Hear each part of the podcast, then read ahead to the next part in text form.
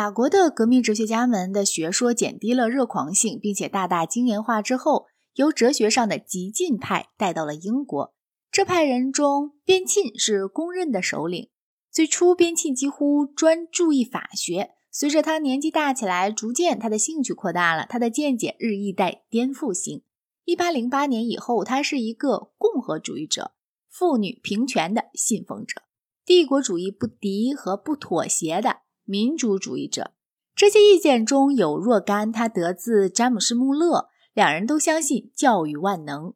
边沁采取最大多数人的最大幸福原则，当然是出于民主感情。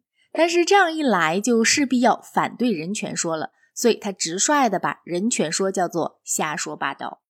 哲学上的激进派跟艾尔维修和孔多塞之类的人有许多地方是不同的。从气质上讲，他们都是有耐性的人，喜欢详细制定自己的理论。他们非常侧重经济学，相信自己把经济学当做一门科学发展起来了。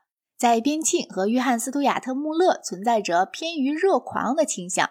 但是在马尔塞斯或者詹姆斯·穆勒则不存在热狂倾向，被这门科学严格制止住，特别是被马尔萨斯对人口论的暗淡讲法严格制止住了。因为按照马尔萨斯的讲法，除在瘟疫刚过后以外，大部分雇佣劳动者的所得必定总是可以维持自己及家族生存的最低数目。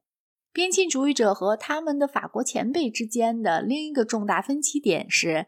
在工业化的英国，雇主和雇佣劳动者有剧烈的冲突，引起了工会主义和社会主义。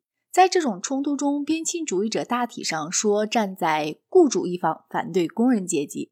不过，他们的最后代表人物约翰·斯图亚特·穆勒逐渐不再固执他父亲的严峻教条。随着他年纪的增长，他越来越不敌视社会主义，越来越不坚信古典经济学是永久真理了。根据他的自传，这个缓和化的过程是由读浪漫派诗人的作品开始的。边沁主义者虽然起初带有相当温和的革命性，却逐渐不再如此。一部分是由于他们在使英国政府转向他们的一些看法上有了成功；一部分是由于反对社会主义和工会主义日益增长的势力。我们已经提过，反抗传统的人分理性主义和浪漫主义的两类。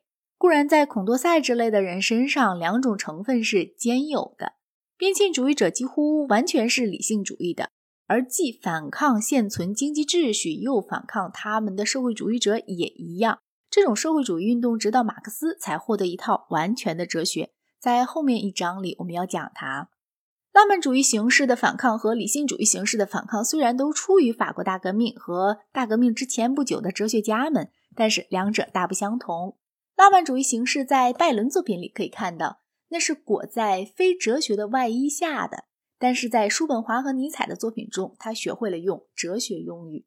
这种反抗的倾向是牺牲理智而强调意志，耐不住推理的束缚，颂扬某些类的暴力。在实际政治中，他作为民族主义的盟友是很重要的。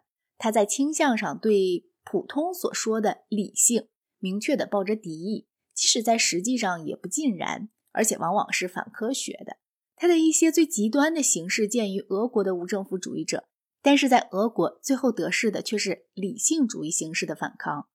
德国永远比其他任何国家都容易感受浪漫主义，也正是德国为讲赤裸裸的意志的反理性哲学提供了政治出路。